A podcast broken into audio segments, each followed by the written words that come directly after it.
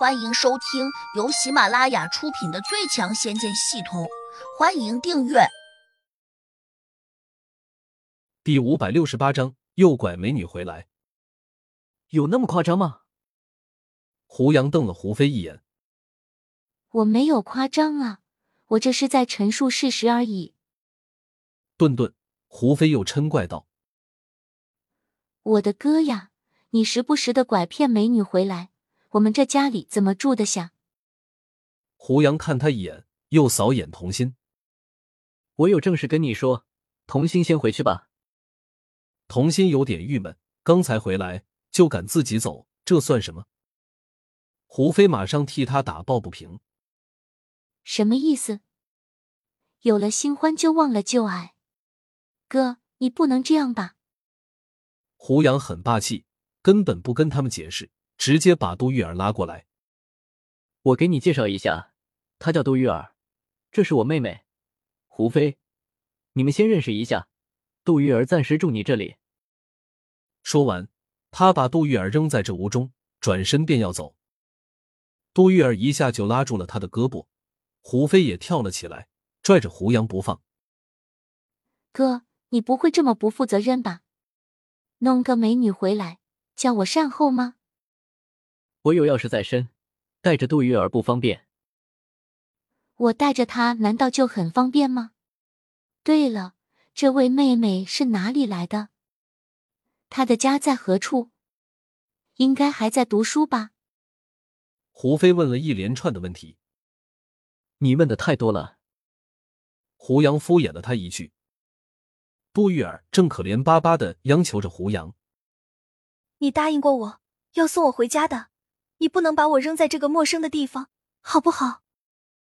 童心已经气呼呼的走了，因为胡杨回来后，只是用眼神和他打了个招呼，再没有过问他一句，说明他心里根本就没有自己，那还待在这里做什么？不如知趣一点，早点离开。胡飞想留他，但又怕松手后胡杨先就跑了，所以他只得冲童心的背影喊了一句。童心，你先回去，改天我叫我哥登门给你道歉。胡杨眉头一皱，道什么歉？胡飞扔了胡杨一个白眼，反问：“你认为呢？”胡杨没回答，他才不想在这种无聊的问题上和他折腾。他转头看向了杜玉儿，心说：“带着他有点不方便，不如先把他送回去。”毕竟江格帮自己去打听宋之权还没有回来，京城这么大，很难一下就把宋之权找到，更何况他还不一定在京城。想到此，胡杨便叫杜玉儿跟自己走。杜玉儿问他去哪里，胡杨暗想，如果直接说送他回家，估计他不乐意，便找了个充分的借口说。你不是想知道自己的身世吗？我们现在就去你家问问你那个养母。杜玉儿迟疑了下，没有拒绝。刚回来就要走，还不如不回来呢。胡飞假装不高兴，上前扭着胡杨的胳膊：“你总得让我尽一下地主之谊，请未来的嫂子吃顿饭吧。”好吧。胡杨想了下，还是爽快的答应下来。在天岭大峡谷那么多天以来，天天吃水果和干粮，嘴巴都快淡出鸟来了。虽然修炼中人不需要吃大鱼大肉，但色香味俱全的食物总能给人带来好心情。胡飞开车带两人去了一家酒楼，那地方正好离京都大学不远。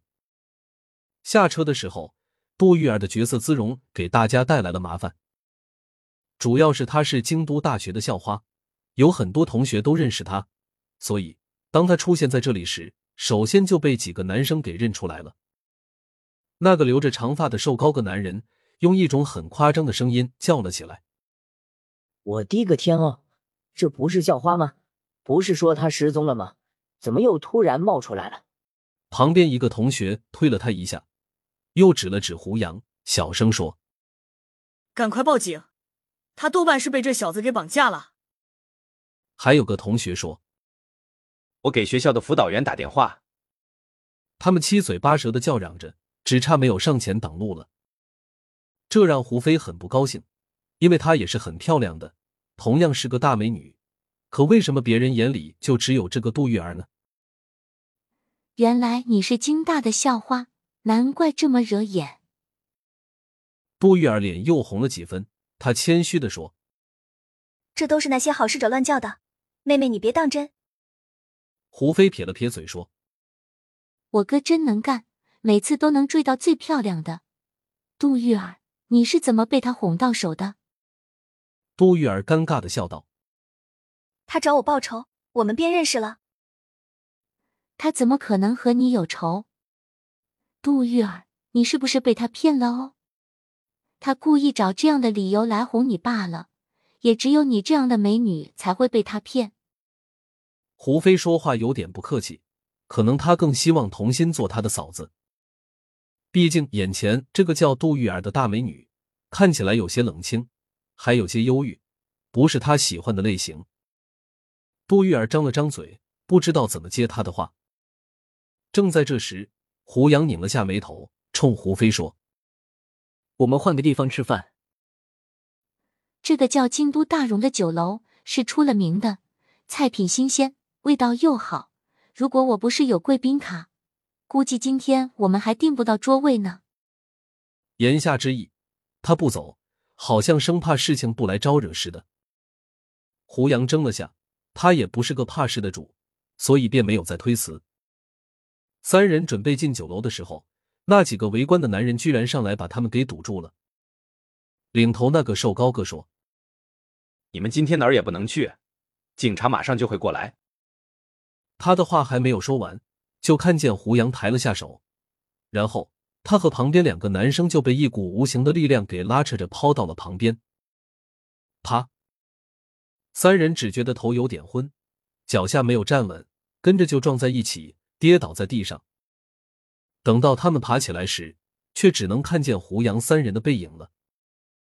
刚才是怎么回事？